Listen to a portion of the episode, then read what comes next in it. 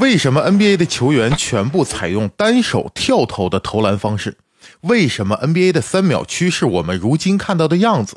又为什么这项运动长期以来被内线的球员所统治？中锋是最重要的存在。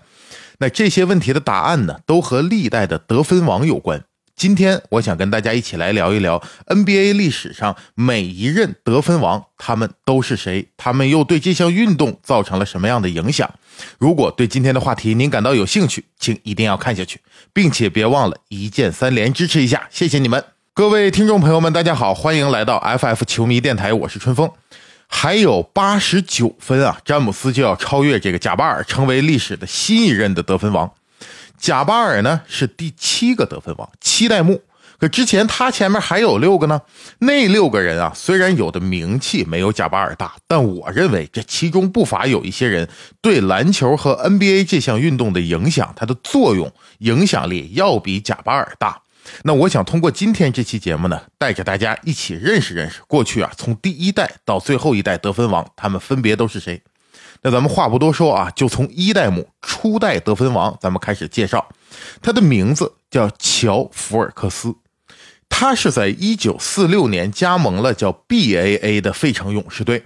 这个名字就有点暧昧啊，朋友们可能会想说，费城勇士队到底是现在的费城七六人呢，还是现在的金州勇士呢？啊，答案是后者，他是金州勇士队的前身，只不过当时他在费城。还有一个点，就是那个时候联盟叫 BAA，还没有正式更名叫 NBA。可是 NBA 现在官方承认，我们历史上第一个赛季就是四六年到四七年那个赛季。虽然名字不叫 NBA，但确实是我们这个联盟第一个赛季的这个比赛，并且当时第一个赛季的总冠军就是当时的费城勇士队。而我们今天要聊到这个乔·福尔克斯呢，也就是他们队的当家球星。所以，乔·福尔克斯可以说 NBA 历史上第一个获得总冠军的人，也是这个联盟在第一个赛季拿到得分王这个称号的人。那个时候，他的这个场均得分呢是二十三点二。说这个数字放在当今联盟，你可能觉得不高，可是当时的第二名场均得分的人，他只能拿到十六点八。你这么一对比，就能感觉到，假如东契奇现在拿三十三分，恩比德现在就得拿到四十多分。也就是说，他是一个断崖式领先的得分能力，并且他还有一个绰号叫“张平 Joy”。一说这个就跳跳桥吧，或者说叫跳跃桥。一般咱们一听有这样绰号的人呢，大家都会联想到什么？他运动能力出众，能跳能扣，对吧？但事实上，他这个绰号跟他能扣篮还没有什么太大关系，是因为他呢，当时是第一个采用单手投篮、跳投这种方式作为自己主要的得分手段的人。虽然他不是这项技术的发明者，但是他是这项技术的推广者。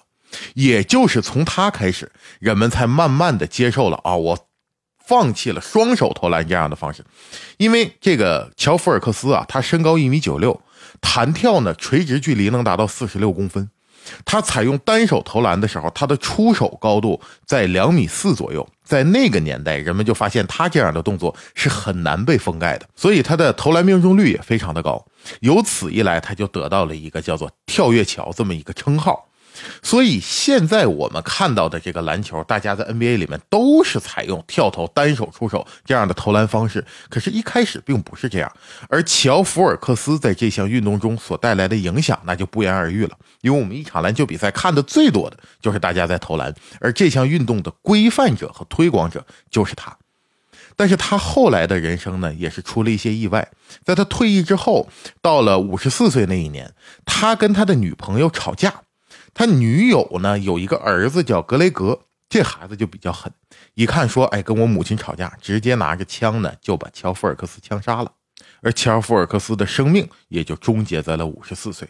那么他就是 NBA 历史上的第一任得分王。那介绍完了第一个，咱们来聊一聊第二任得分王是谁。相比于乔·福尔克斯，这第二任得分王的名气就要大得多了。那就是大家比较熟悉的湖人的远古时期的巨星乔治·麦肯。乔治·麦肯的绰号叫 Mister Basketball，你听听人家这名头，对吧？篮球先生，也就是说，在那个年代，观众、球迷的眼中，他就是篮球这项运动的代表者。而乔治·麦肯小的时候个子就特别的高，他在十一岁的时候就长到了一米八三，按说按现在咱们的理解，一个孩子从小个高打篮球那是非常合适的呀。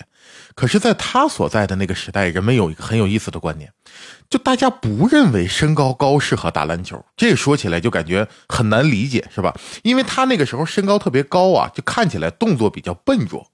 同时，乔治麦肯还是高度的近视，在篮球场上呢，大家如果呃细心留意，发现他的很多照片的都戴着大眼镜，就感觉不像个运动员，有点像书呆子，有点书生气。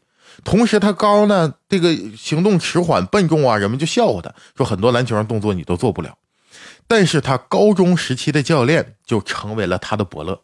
一看这个孩子，他看到了乔治麦肯身上绝对是有天赋的，使劲儿啊，就打磨他内线得分的进攻技术，尤其是单手的勾手投篮这项技术，成为了乔治麦肯以后能够统治内线的一个重要手段。当从高中和大学出来之后，他已经是很多联盟的球队所关注的新星了。那后来他最主要的、最辉煌的一段生涯呢，就是在湖人。那段时间他在湖人是五年四冠。当时他作为湖人队的当家球星，影响力大到什么程度呢？就说在外边的广告牌上的时候啊，一场比赛要开打前，大家会贴海报嘛。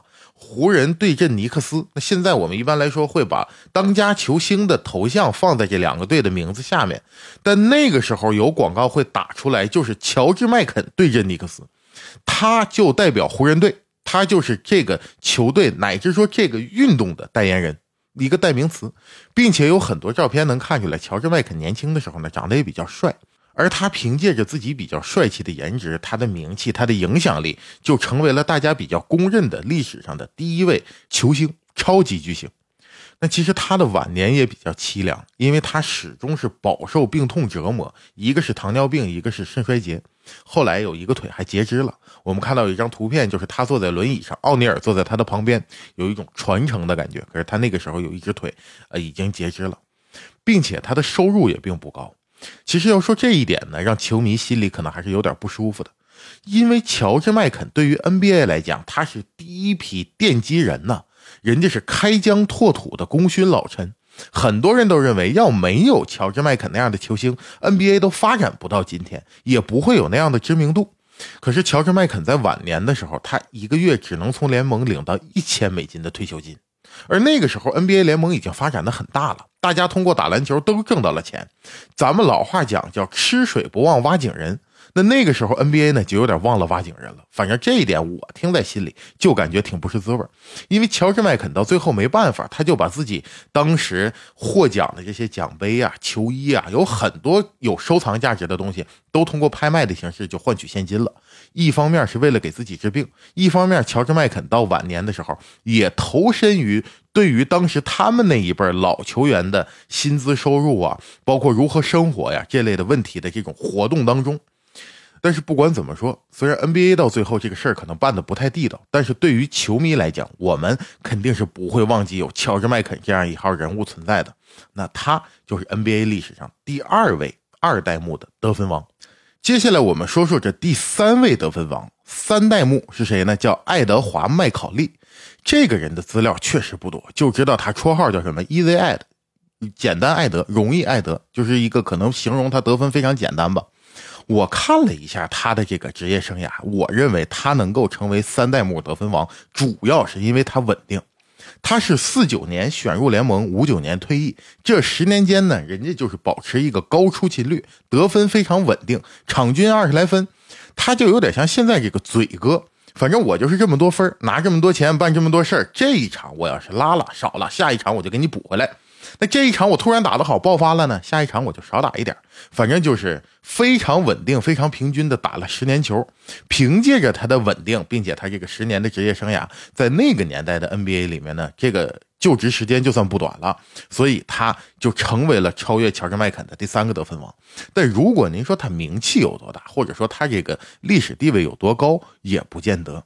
所以这一位呢，咱们就不过多介绍了。同时，我再给大大家介绍一下第四位啊，第四位得分王四代目，他的名字叫多尔夫谢伊斯。这个多尔夫谢伊斯只有两点，我想跟大家简单聊一聊。第一点就是他这个投篮方式啊，还是比较传统的。在所有的得分王当中，能够一场比赛稳定得分的人里，他是唯一一个使用双手投篮的。之后这样的技术咱们也就看不着了。咱们刚才不说嘛，这一代目就把这事给搬过来了，就唯独没搬过来他，就他非常坚持，还是双手投篮，这是一个点。还有一个点就是说，他职业生涯呀，跟四个球队的名字有关。但本质上他就效力了一个球队，那什么原因呢？当时他选秀的时候，纽约尼克斯队还有叫三城黑鹰队这两个队都选中了他，他最后选择了加盟黑鹰队。可是他还一场球都没打上呢，黑鹰队就破产解散了，所以这个选秀权就移交到了叫希拉丘兹民族队。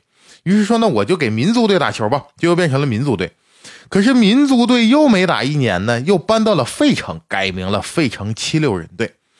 所以他的职业生涯仿佛又效力过黑鹰，又效力过民族队，又效力过费城七六人，本质上都是一个球队。那个球队一场球没打上呢，解散了。下一个球队又搬了一个城市，虽然名字换的多，但其实他始终就是效力于费城七六人队。大家就这么理解就行。那除了这两个点呢？我认为这名球员也没有太多可以向大家介绍的，所以三代目、四代目这两位呢，没什么太多可说的，咱们也聊得简单一点。接下来这位，我跟大家重点介绍一下第五位五代目鲍勃·佩蒂特。这鲍勃·佩蒂特呀，如果平时朋友们是玩这个二 K 这个游戏的，应该知道有这么一个球星，他的三分数值给的特别高，属于是空间型内线。可是这个事儿咱们想想就挺扯的，因为鲍勃·佩蒂特打球的时候，联盟还没有三分线呢，你怎么鉴别他三分高不高呢？只能说鲍勃·佩蒂特在那个年代的时候，他投篮可能说是。命中率比较高，他有一些投射，尤其是内线可能不常见的这种投射水平。可是他个人能力这点确实毋庸置疑。他在老鹰队打球，作为老鹰队大当家呀，那么些年间，之前咱们有一期节目不是跟大家讲这个奥尔巴赫吗？说这个老爷子带领着凯尔特人，当时统治着 NBA 这个联盟，而。凯尔特人唯独失手那么几次，除了输给过湖人，就是输给过老鹰。输给老鹰，就是因为老鹰队有这个鲍勃·佩蒂特，他当时赛季场均得分二十九点二分，这是全联盟第一；篮板是十六点四个，全联盟第二，仅次于比尔·拉塞尔。所以他在内线是绝对叫攻防一体了，啊，个人能力是绝对出众的。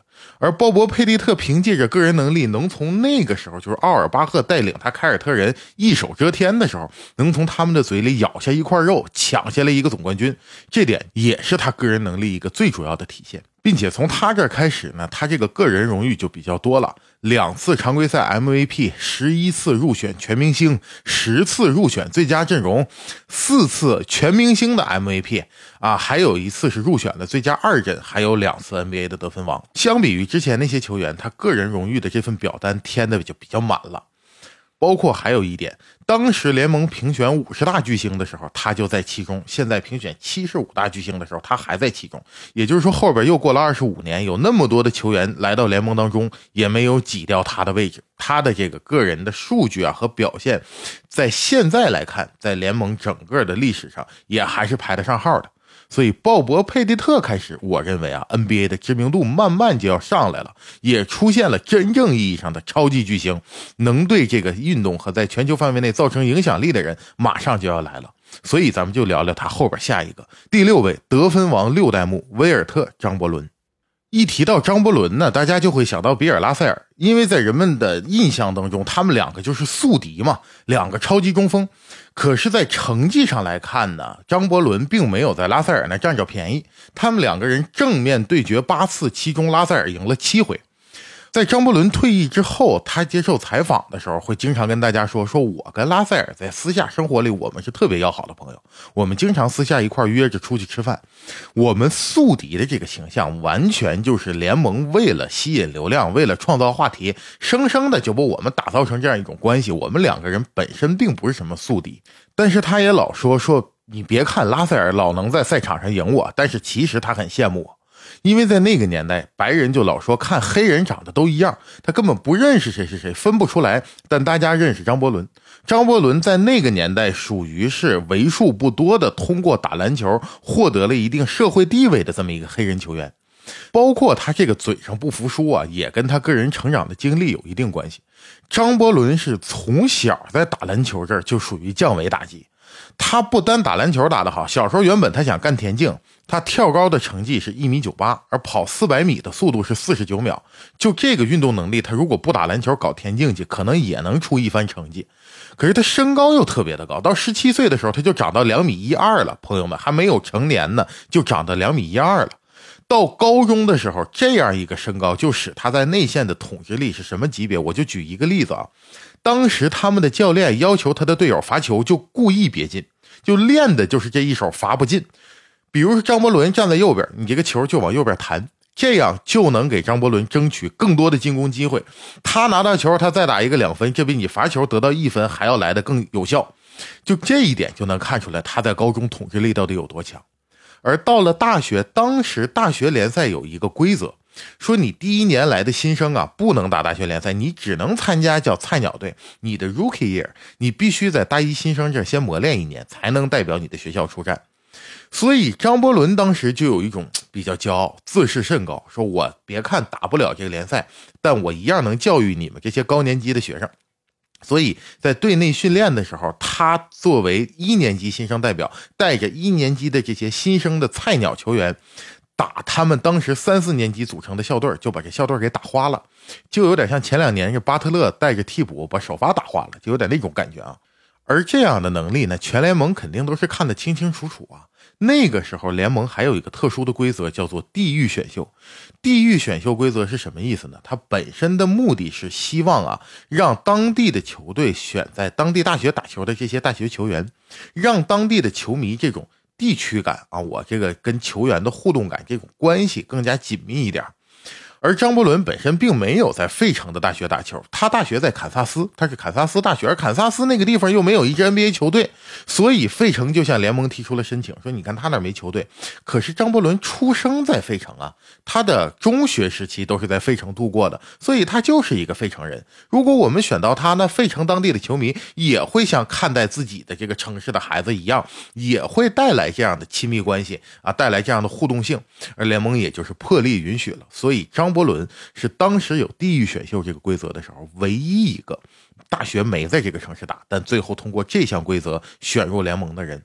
到了联盟之后呢，我就不用再多介绍了，他留下的记录可就太多了，什么最高的单场得分，一场一百分啊，还有最高的单场篮板，一场五十五个篮板。啊，半场最高得分，赛季最多进球，单场最多进球，赛季最多篮板，这些记录啊，都是他到现在还保持着。可以说他在 NBA 联盟那段时间就是降维打击。如果咱们要聊他到底有多厉害，他的这个数据有哪些是历史记录，咱们单拿一期节目也聊不完。但我就跟大家说一个点。很多球迷看到张伯伦最经典的一张照片，还是说他坐在那手里拿一张纸，纸上写着一百，就纪念他单场一百分那张照片嘛。我就给大家讲一个这个照片背后的小故事。拍摄这张照片的记者，从严格意义上来说，他都不能算是一个球迷，他当时也没有打算要看那一场比赛。而这名记者当时之所以会出现在那场比赛的赛后的更衣室里，是因为当天呀，他带着儿子去一个诊所。他们家离当时比赛这场馆是比较远的，但他带儿子去的这个诊所呢，就在球馆旁边。带孩子看完病了，就说咱们一起去看场篮球吧，看场比赛吧。坐在那儿看到上半场的时候，这张伯伦得了五十多分的时候，他就意识到了这场比赛可能不简单。这可能是作为一个记者的专业性啊，他的敏锐度。所以中场休息的时候，他就回到车里，拿出了他准备好的相机。等到比赛打完的时候，张伯伦拿下一百分的时候，全场都疯了，蜂拥而上，这就属于一个重要的历史时刻。之后，这名记者就找到了当时的数据统计员，就是我是一名记者，想进到更衣室里记录下来这重要的时刻，你能不能让我拍张照片？人说那没问题，你来吧。当时也没有提前准备啊，就只能找一张白纸，写了个一百，就让张伯伦这样拿着就拍了一张。而这个就成为了，呃，球星拿到特别高的得分的时候这么一种庆祝方式。包括咱们前段时间看米切尔拿七十一分的时候，他也有一张这样的照片。其实这个呢，也是就是效仿张伯伦嘛。而除了这张照片呢，我相信大家在网上还看过另一个，也是他坐在那儿，也拿一张白纸啊，同样的动作，这数字呢写着是两万啊，那个呢。也是 P 的，是恶搞的，一定知道咱们这没那张照片不是真的。可是确实很多中国球迷管他有个外号叫张两万，这一点呢，呃，毕竟咱们当时也没在人旁边看着，都是他自己口述的，是真是假，我们也无法推断。今天呢，就不再展开聊了。那关于张伯伦的故事，咱们就讲到这儿。下一个，我们再来聊一聊现在的记录依然在保持着的联盟的第七代得分王天勾贾巴尔。天勾贾巴尔，他的名号，他的历史地位，这也不用我再多介绍了。可是作为咱们现在的球迷啊，绝大部分朋友没有真正看过贾巴尔当时在他的那个赛季里面打球，我们最多就是看看集锦，看看回放。我们更多是看过奥尼尔，在我们心目当中，可能奥尼尔是在内线最有统治力的中锋。那奥尼尔当时在湖人那个水平、那个能力，大家也是有目共睹。可是很多当时真正看过贾巴尔的人，包括在美国篮球里面比较专业的这些学者，他们都认为说贾巴尔可能是历史上最有统治力的中锋。应该不是说可能啊，我感觉大家基本公认说贾巴尔还是历史第一中锋。那所以他当时在球场上到底统治力什么样，我们就通过比奥尼尔还强这么一种形容吧，大概就能体会到。他从小出生的时候呢，体长五十七点二厘米，体重五点七三公斤，就是特别大。这个孩子在武侠小说当中就属于骨骼惊奇，一看你就是篮球奇才呀。从小长个又长得特别快，很快到初高中的时候，他这个篮球天赋就展现出来了。他到了 NBA 之后，无论是在雄鹿还是在湖人，这些事情呢，大家可能作为球迷都比较了解，我也就不再展开说了。我就给大家讲两个平时可能球迷朋友们不太关注的点。第一个，原本他不叫这个名，他的原名叫小费迪南德·路易斯·阿辛多尔。这个名字一直到他在雄鹿打球的时候，就跟那个大欧·罗伯特森他俩做队友的时候，他还叫阿辛多尔呢。但后来是因为他的信仰改变了，以前他信天主教，后来改信了伊斯兰教，所以因为信了伊斯兰教，才改了后来这个名字叫卡利姆阿卜杜勒贾巴尔。这个名字在伊斯兰教义的这个语言当中，他的意思是高贵的仆人，高贵强大的仆人啊，选取了这样一个名字。那后面我们基本上还是管他叫贾巴尔，这个一个他自己想要被别人称呼的这么一个名字。那第二个大家可能不知道的故事是什么呢？他当时看过李小龙演的一个电视剧叫《青蜂侠》，不是后来咱们看那个电影《青蜂侠》。当时李小龙有个电视剧，他看完这个《青蜂侠》之后，就对中国功夫产生了兴趣，于是他就找到了李小龙，拜李小龙为师了。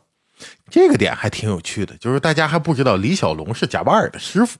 在学习了一段中国功夫之后呢，贾巴尔还跟李小龙一块出演了一个电影，叫《死亡游戏》。在这部电影里面，贾巴尔还跟李小龙上演了对打。感兴趣的朋友可以去查查这个电影看一看啊，一个巨高大个子的人，然后跟李小龙还有这个对打的场面也挺有意思的。而贾巴尔这个人，除了他在篮球场上那么厉害不说了，留下了无数个记录，什么第一个打满了二十个赛季的人呐，生涯得分三八三八七，是吧？这个数字呢，这么多年一直被保持着。那除了这些之外，我觉得贾巴尔还有特别厉害一点，就是他是一个文武双全的人。他不单打篮球厉害。人家除了打篮球吧，他在这个文化层面啊，包括政治活动啊这一方面也特别厉害，还能写书。包括在一一年那个时候的纪录片叫《站在巨人的肩膀上》，这些问题啊，其实贾巴尔一直也是致力于做这样的政治性的活动。他后来还写过一本书叫《我的世界什么颜色》，也是讨论关于种族、黑人呢，在这个美国社会中的这些现象。包括再后来，他还领到了。由于对社会有着杰出贡献，叫做这个林肯勋章。还有在一二年的时候，时任美国国务卿的希拉里还把他任命成了美国在全球的文化活动大使。所以，他除了通过自己是一个超级球星的身份，在篮球领域里获得了巨大的知名度和影响力之后呢，他还致力于投身很多关于政治文化的活动。呃，又能写书，对吧？现在贾巴尔在国外，他自己开设了一档播客。那也是在聊他们年轻时候的一些社会的现象，其实挺有深度的。如果感兴趣的朋友，也可以去听一听贾巴尔的播客。当然，我也不知道翻译版本现在咱们国内有没有人在做这个事儿啊。但总的来说呢，就是贾巴尔给我们一种所谓能文能武这样的感觉。那到这儿，NBA 历史上总共七个得分王，咱们就全介绍完了。从一代目到七代目，一个一个是如何发展至今的。贾巴尔的这个数据可以说是被保留很久很久了。这个榜单其实很有意思啊！你看，咱们聊，我一下就能说第一个是谁，第二个是谁，第三个是谁，这都是很明确的、不动的。可是最后一个是谁啊？我们谁都不能保证，说我一定知道最后一个是谁。现在看来，马上要成为第八位的就是勒布朗·詹姆斯。作为我们现在的这个球迷，我认为这是一个很幸运的事情。我们能见证这样一个历史，因为上一次能够见证这个历史，那是很多很多年前了。八八八九年贾巴尔退役的时候留下的记录，那个时候我还没出生，所以我们现在能见证勒布朗詹姆斯成为这份榜单上最新的一个名字，确实很幸运。那詹姆斯会是这份榜单上最后一个人吗？他会是前有古人后无来者吗？我觉得也不见得，因为。记录就是用来被打破的。篮球这项运动，它不断的发展，总会有更厉害的球员出现。就像在几十年前，贾巴尔留下他的记录的时候，那个时候球迷就认为贾巴尔这个记录啊，无人能破，这就是 NBA 的绝唱了。结果没想到，在那一年的时候，已经在阿克伦有一个叫做勒布朗·詹姆斯的孩子出生了。所以，作为球迷，我们能够见证詹姆斯打破贾巴尔的记录，这是一个很幸运的事情。而更幸运的是，我们还能见证未来还更多没有发生的传奇。无论是现在已经在联盟当中的球员，或者是目前还没有进入联盟的球员，也许总会有一天，再有一个这样的超级球星会再次打破这个记录。而我最大的愿望就是，当那一天真的发生的时候，我还能坐在这儿跟大家聊篮球。好的，那今天的节目就跟大家聊到这里。您有什么样的观点和想法？还有什么想补充的内容？打在评论区，我们一起来聊一聊。下期节目我们不见不散。